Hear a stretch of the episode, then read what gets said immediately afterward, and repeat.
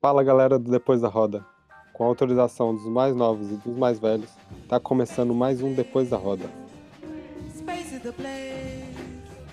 Space is the place, yeah. Space is the place. Space is the place. Space is the place. Nesse episódio aqui, vai estar sendo eu, João Luiz, e o meu queridíssimo irmão, Luiz Felipe, falando sobre Akin, que é nada mais, nada menos que uma série em formato podcastal. Eu imagino que ninguém estava esperando assistir uma série em forma de podcast, mas isso aconteceu. Então hoje a gente está aqui com o Hector. Hector Souza, que fez parte de praticamente todos os episódios do Depois da Roda até hoje. Quem escutou até o final, até o finalzinho lá do Depois da Roda, sabe bem de quem que eu tô falando. E ele faz parte não só do Depois da Roda, como de vários outros podcasts que vocês escutam hoje em dia. Ele é literalmente o rei do podcast. Ele faz também o 45 de acréscimo e, recentemente, o Eu Não Sou Cinéfilo. Eu vou deixar ele se apresentar um pouquinho e já vou dar uma palhinha do que, que a gente vai estar conversando. Com você, Hector. Salve, galera. Prazer imensurável finalmente estar aqui no Depois da Roda. Dessa vez a galera me ouvindo, né? Não só eu ouvindo vocês e orquestrando aqui a, a edição.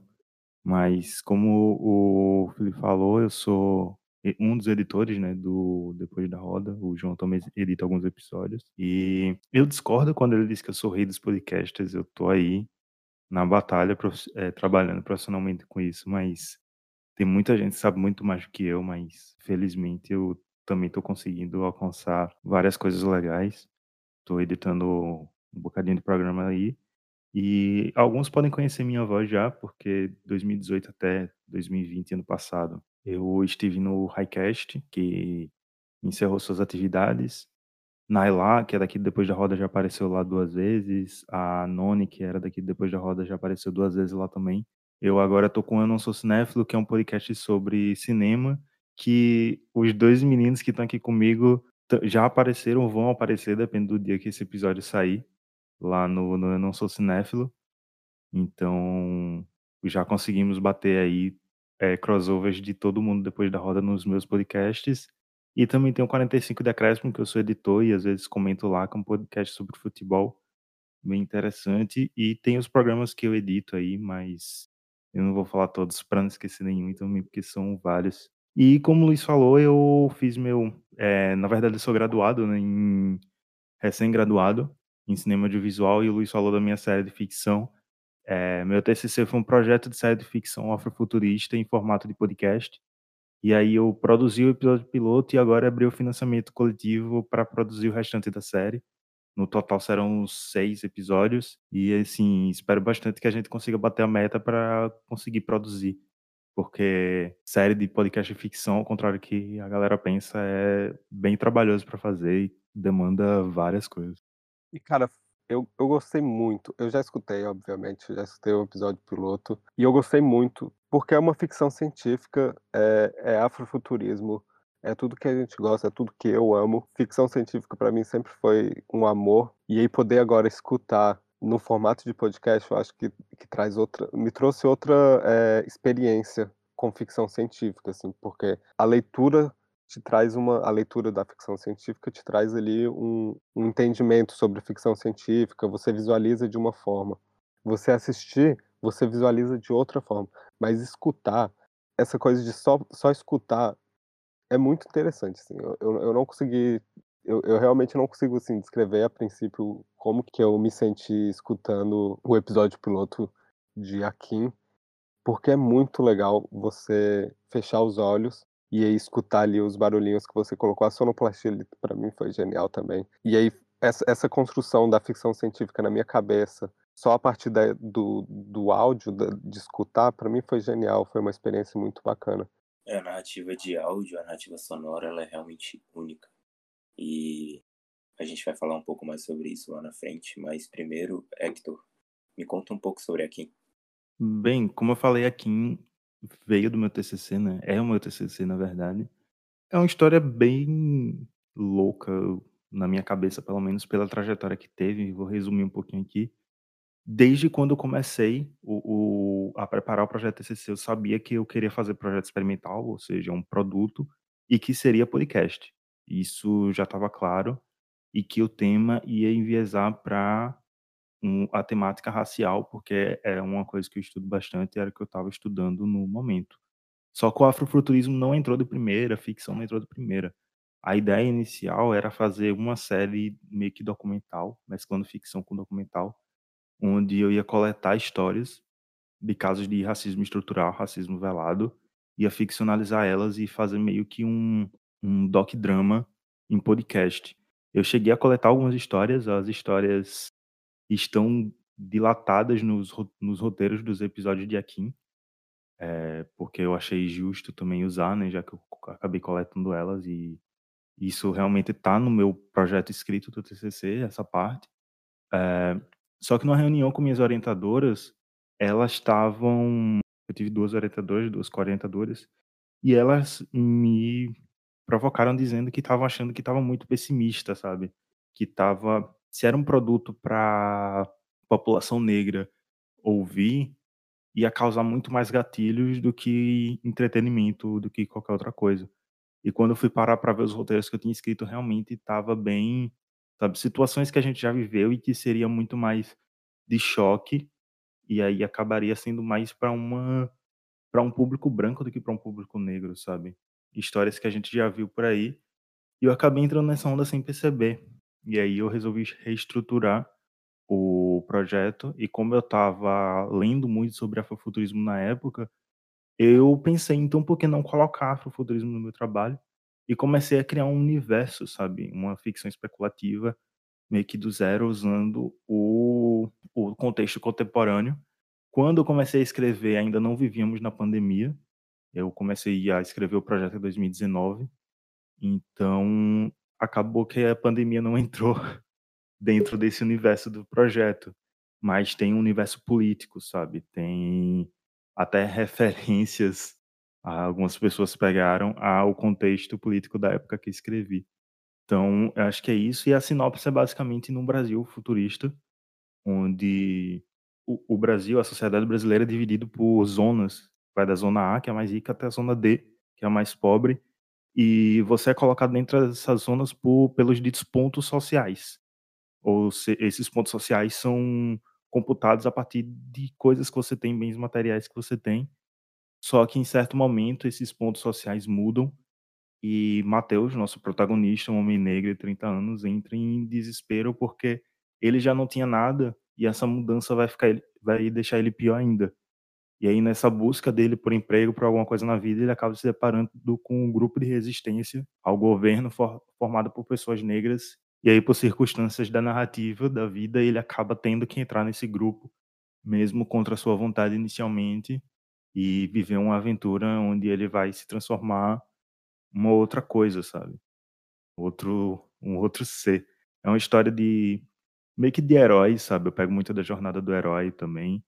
É, não tem uma estrutura muito experimental, mas tem muito das nossas vivências, das nossas ancestralidades, eu não tenho uma vivência do, do candomblé, da Ubanda, mas eu trouxe alguns signos também, alguns signos que até pessoalmente para mim significam alguma coisa, mesmo que eu não tenha vivência dentro dessas religiões. E tanto que na capa tem o, perso o, o personagem da capa segurando o machado de Xangô, que é um, vai ser uma figura importante lá na frente narrativa. E aí, se você ficou curioso, me ajude a terminar e aí a gente está com financiamento coletivo no Catarse, catarse.me barra. É, a, a, equipe de produção vai ser formada por pessoas negras, vai ser uma equipe 100% negra. E como eu sou do Nordeste, vai ser majoritariamente nordestina. E os atores também vão ser todos negros. E eu tomei uma decisão quando eu fiz o próprio episódio piloto, sabe? Porque eu fiz o piloto porque eu tinha que apresentar um produto no TCC, mas eu não tinha condições de fazer a série inteira. E aí eu produzi o piloto e até os personagens brancos são dublados por pessoas negras e foi também uma decisão política minha, sabe? Porque quantas vezes a gente não já viu personagens negros em filmes sendo dublados por dubladores brancos ou até de desenhos, de várias outras coisas, sabe? De jogos.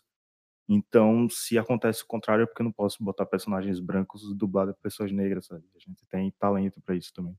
Cara, é, uma coisa que ficou que eu que eu queria te perguntar, qual que é a sua relação com o Matheus? Quais conexões você faz entre o Matheus, né, o personagem, e você enquanto produtor, diretor, enfim, da série?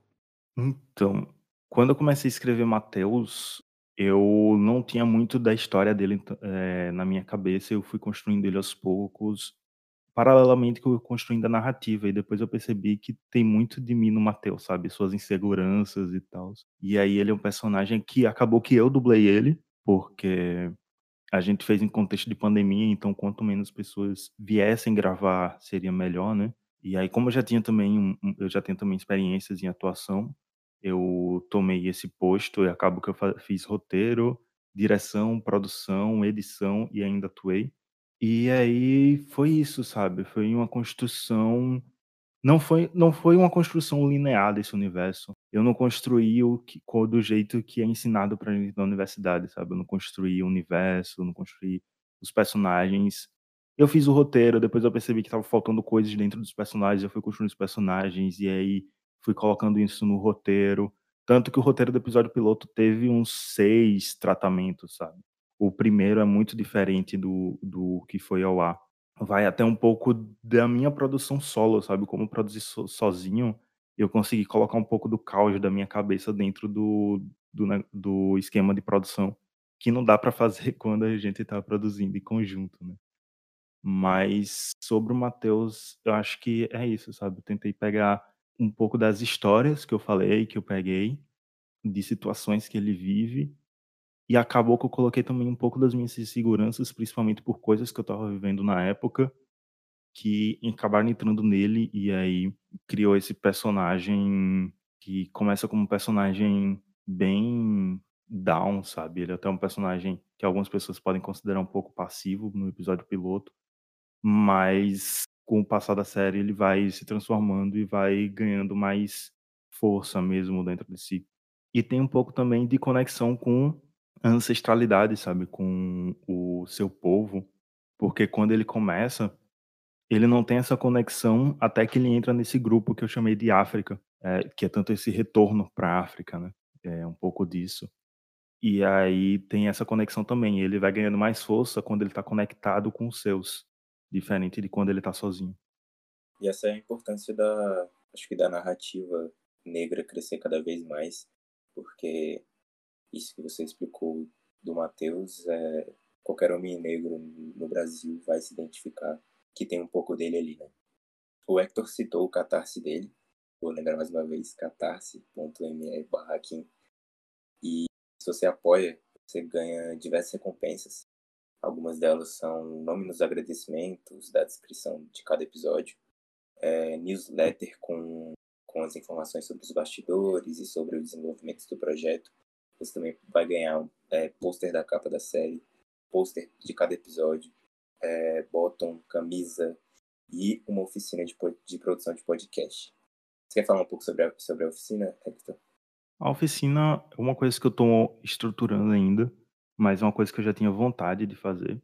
Recentemente eu tive a oportunidade de fazer o meu primeiro, só que foi uma edição mais enxuta.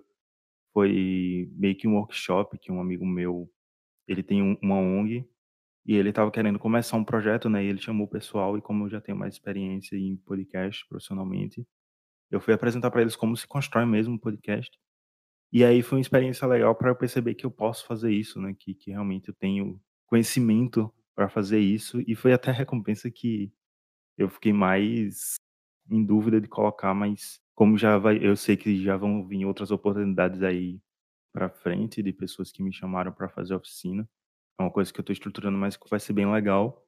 E eu tô pensando até em fazer essa oficina voltado pra podcast de ficção, pegando da minha experiência mesmo construindo a Kim, e tentar colocar da narrativa negra, né, dentro do dos podcasts. A gente tem vários podcasts aí pretos, com pessoas pretas fazendo, que são bem legais, de formatos bem diferentes, né.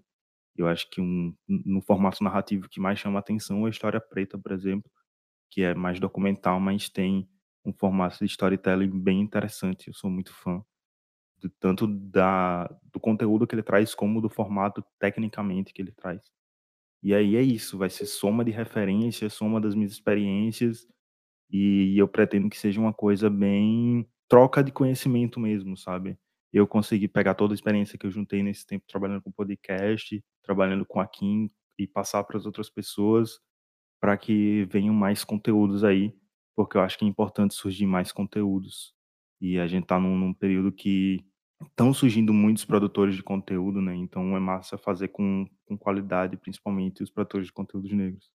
A gente tem aqui a arte da capa, a arte da capa também vai estar na camiseta, vai estar nos posters, nos bottoms. E foi feito pela Cristal Serafim, né? Quer falar um pouco sobre essa arte? Porque, apesar de ser uma produção em áudio, a arte visual é um componente muito importante né, para contar essa história.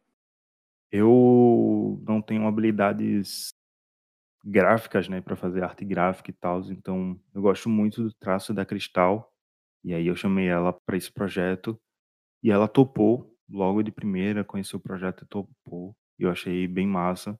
Ficou um, uma parada muito muito do que eu tinha pensado mesmo de trazer ancestralidade, como por exemplo tem o Machado de Xangolá com uma estética também futurista das cores, do traço, da do céu estrelado, o, a grafia também da letra.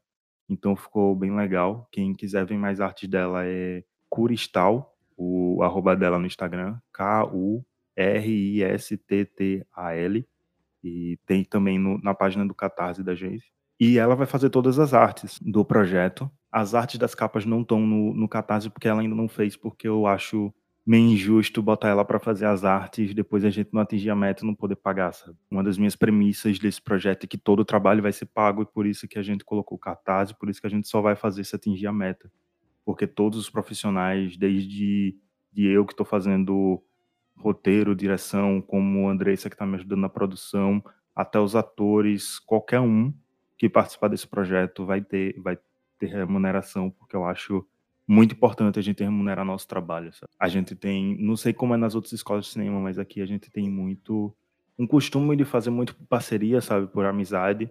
Mas felizmente não só eu, como toda essa geração que veio da minha turma, sabe, tá tentando desconstruir isso.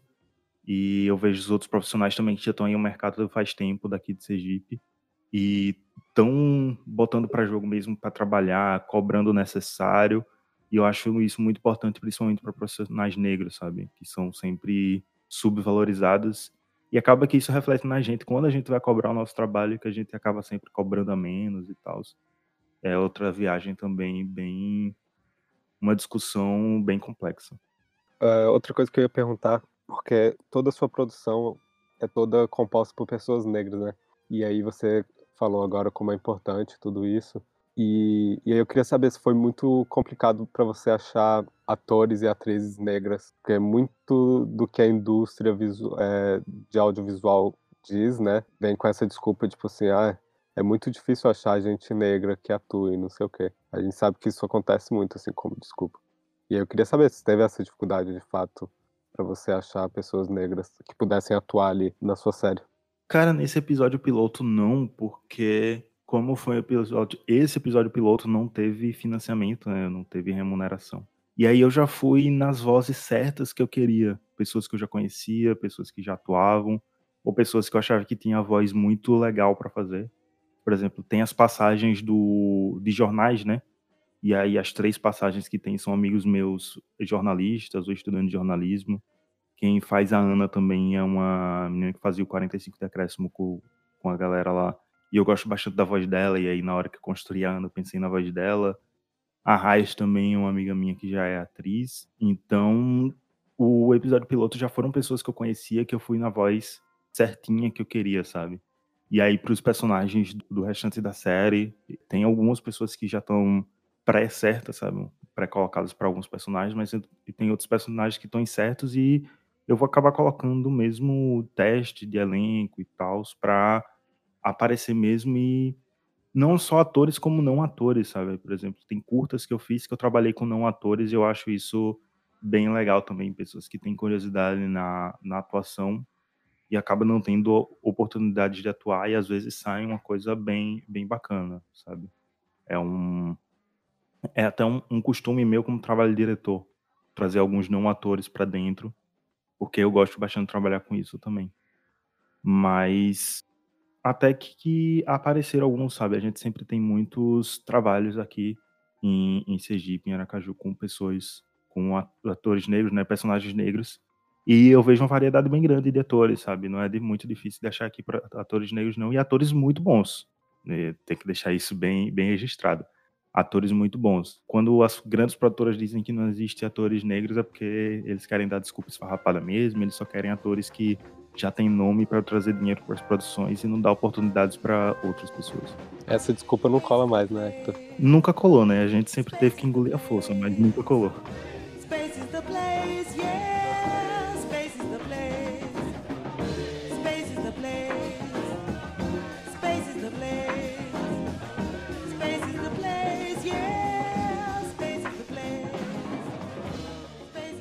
Tem mais alguma coisa que você queira dar de informação pra gente? Algum spoiler? Eu não, não tô pedindo spoiler, mas se você quiser dar algum spoiler de mais pra frente ali, talvez o próximo episódio, ninguém que tá escutando vai reclamar. Beleza.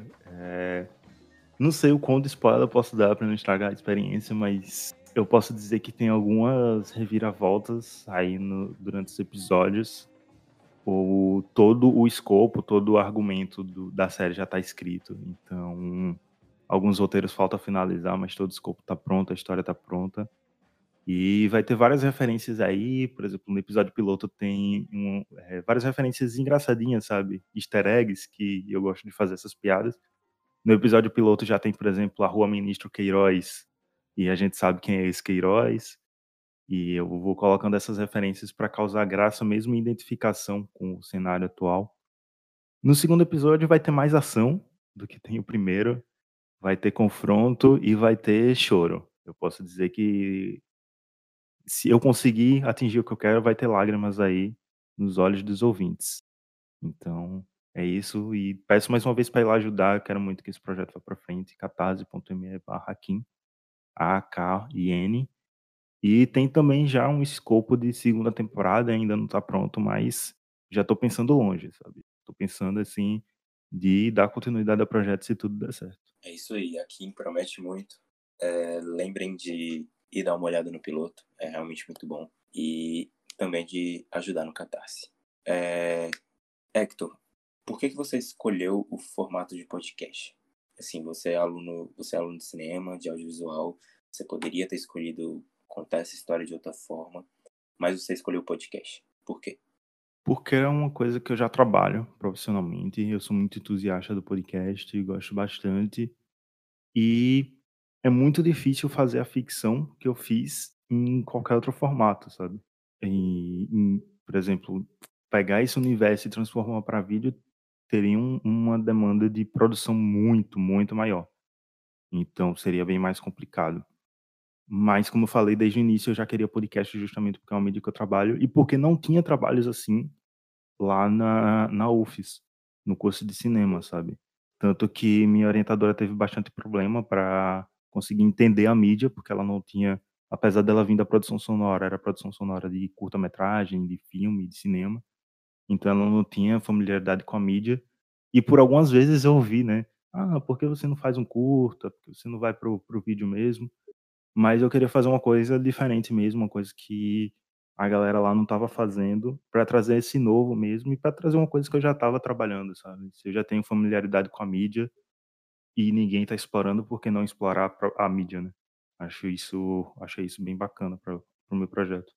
É uma coisa que, que muita gente deve pensar quando tá falando sobre. Quando a gente começa a falar sobre uma série em formato de podcast, é que talvez existam limitações ali na produção de uma série eh, que seja só áudio. A princípio, essa limitação parece ser só de, de criar um imaginário sobre o universo ali que está sendo apresentado. Eh, você consegue falar um pouco sobre isso para a gente, assim, se há limitações e quais são na produção de, de uma série eh, em formato de áudio? Limitações claramente há, porque tem coisas que é muito mais fácil de você passar com a imagem, né? Por exemplo, eu falei que no segundo episódio tem mais ação. Cenas de ação são muito mais fáceis de fazer em vídeo do que em áudio, né? Porque você tem que botar o som que vai remeter a pessoa a lembrar briga, a lembrar perseguição de carro, a lembrar tiro. É, se você for meter uma luta de espada, por exemplo, vai ficar bem mais complicado de você reproduzir isso só em som. Então tem sim essas limitações. E eu passei por coisas interessantes também. Por exemplo, no, o meu roteiro é, quando eu escrevi o roteiro, né, é muito mais didático do que um roteiro de curta-metragem justamente por causa disso, porque tem coisas que não dá para passar na imagem, então o personagem acaba tendo que falar aquilo.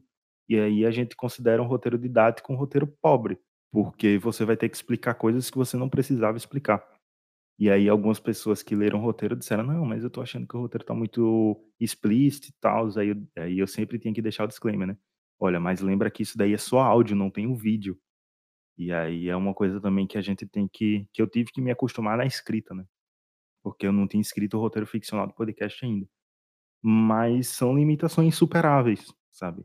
Tem coisas que dá para você superar, dá, dá para você uma coisa que você queria mostrar na imagem, dá para você colocar um personagem falando ou usar, por exemplo, o, um artimanha que eu usei que foi colocar o rádio e a TV o som da TV vindo, e aí ficou bem mais dinâmico até essa explicação do universo.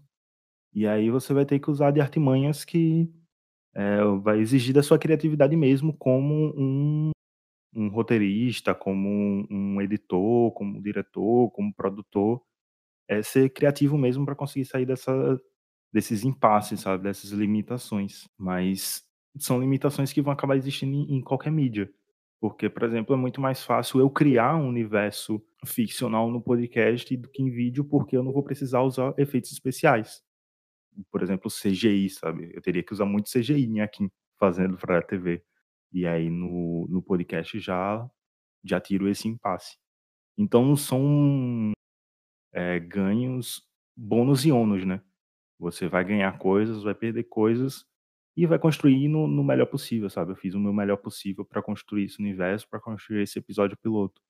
Eu acho que, que é sobre isso. Eu concordo completamente sim, com tudo que você disse. Eu, eu também acho que, que existam é, limitações, mas é, essas limitações também dependem do ouvinte. Eu acho que dependem muito de quem de quem está ouvindo, assim, porque se você pegar, por exemplo, a leitura, a leitura não tem nem áudio nem vídeo, né? E, e o tanto que ela constrói é, de imaginário nas pessoas é absurdo, assim. Então, se você aplica é, um audiobook, por exemplo, que é um, o livro é, em formato de áudio, né? Você já constrói um outro tipo de imaginário, já facilita um imaginário, é uma outra experiência de leitura.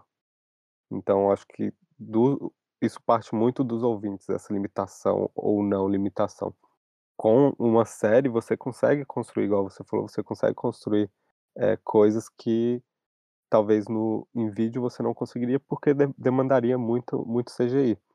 Mas é, ao mesmo tempo você consegue construir coisas muito interessantes, experiências muito interessantes. Porque se você. Eu, eu tô comparando aqui, eu comparei com, com o livro, aí eu vou comparar mais uma vez. Eu lembro, quando eu, quando eu estava escutando aqui, eu lembrei muito de Neuromancer. Não por conta. Neuromancer é, um, é, um, é uma das primeiras. É um dos primeiros livros. É o primeiro livro, na verdade, que surge dentro do, do universo cyberpunk. Eu lembrei não por conta de qualquer conexão com, com a Kim, é, por conta de uma ficção científica, mas porque o livro trouxe ali um imaginário um universo de uma forma que muita gente ainda não tinha conseguido construir. Porque no começo do livro ele fala bem assim, que o céu sobre o porto da cidade ali do universo que o personagem principal tá, tinha a cor de uma televisão sintonizada num canal fora de ar. Então, para quem tá lendo aquilo ali, vem vem forte, né, essa imagem de porque todo mundo sabe como é que é uma televisão fora do do ar ali. Então, mesmo que você não esteja vendo, você consegue imaginar aquilo através do roteiro, da, através da escrita que está ali. E aí a mesma coisa vem na produção de uma série de ficção.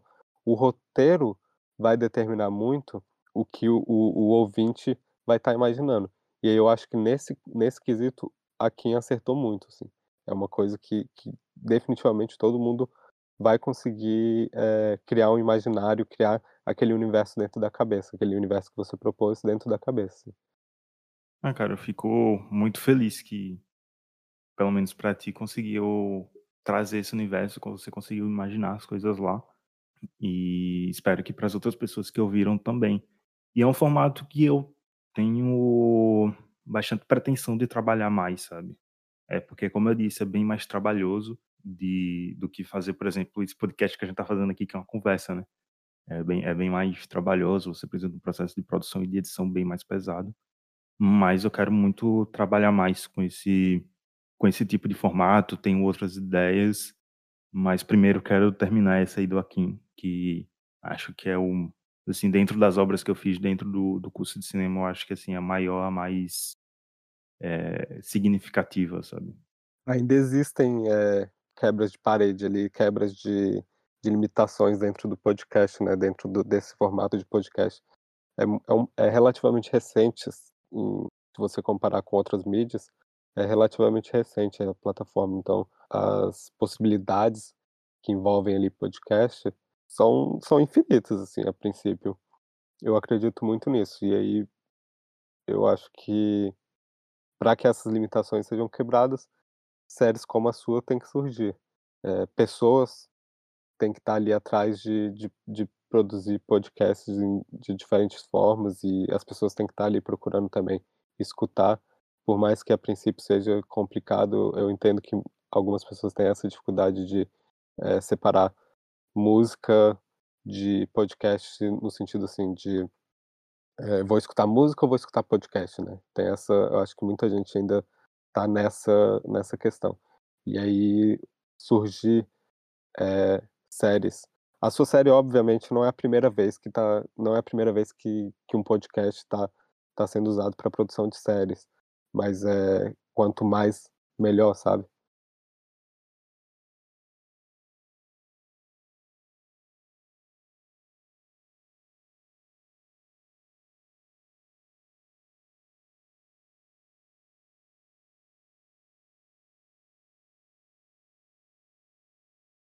Sim, sim, eu concordo.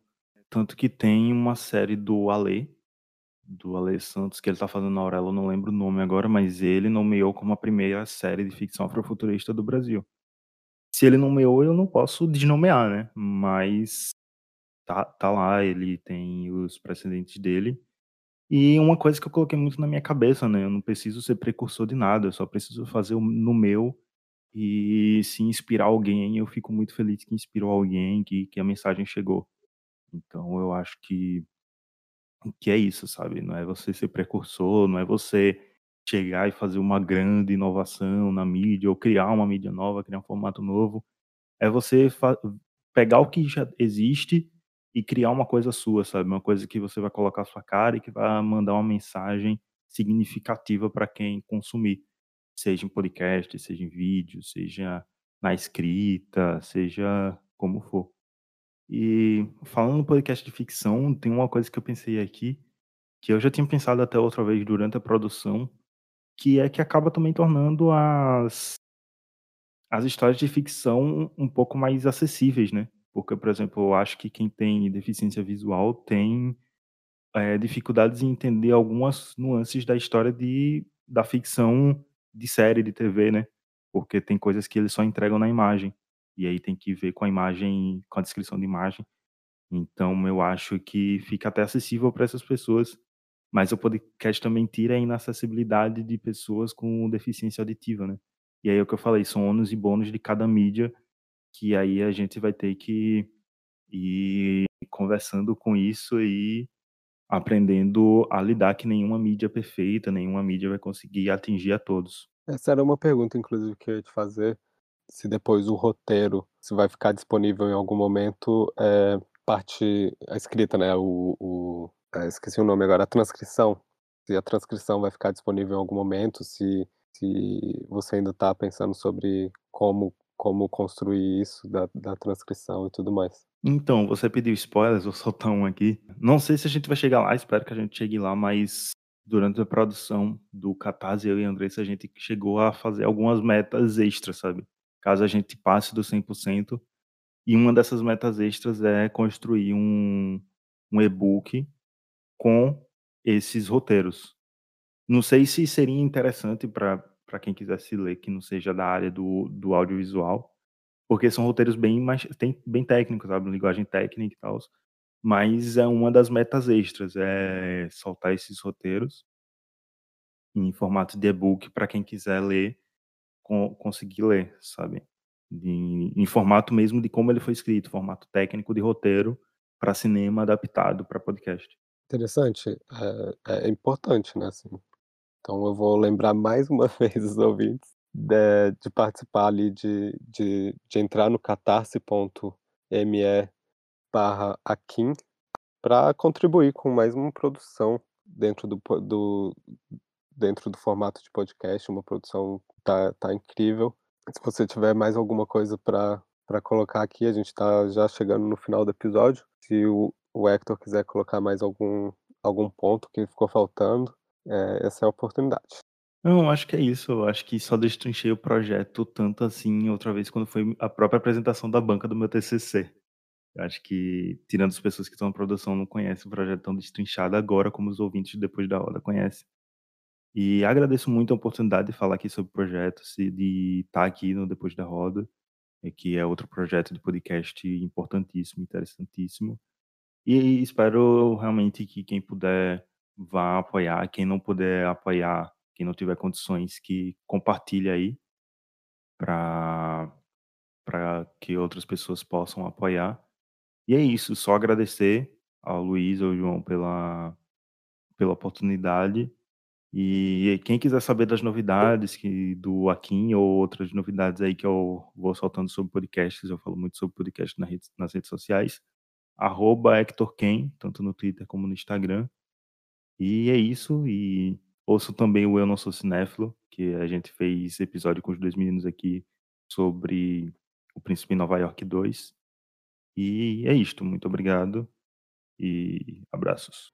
Então é isso aí. A gente vai deixar os links que o Hector citou é, na descrição do, do episódio. Fiquem atentos com o Akin e a gente espera vocês no próximo episódio. Obrigado demais, Hector. Até a próxima, cara. Valeu.